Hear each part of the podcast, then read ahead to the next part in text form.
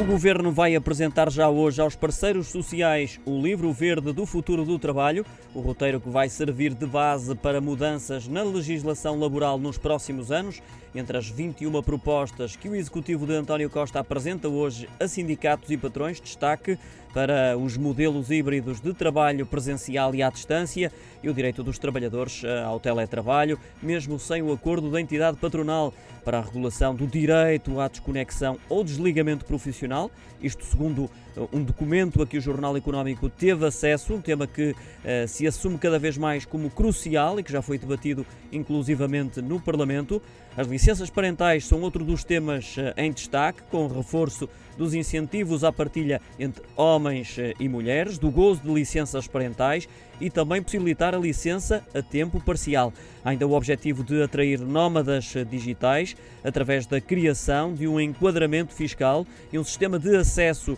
à proteção social específico para melhor se integrarem e também de uma rede nacional de espaços de coworking com envolvimento de agentes públicos e privados. Este livro verde, relembro, vai ser apresentado hoje em sede de concertação social pela Ministra do Trabalho e da Segurança Social, Ana Mendes Godinho, aos parceiros sociais, aos sindicatos e às confederações patronais.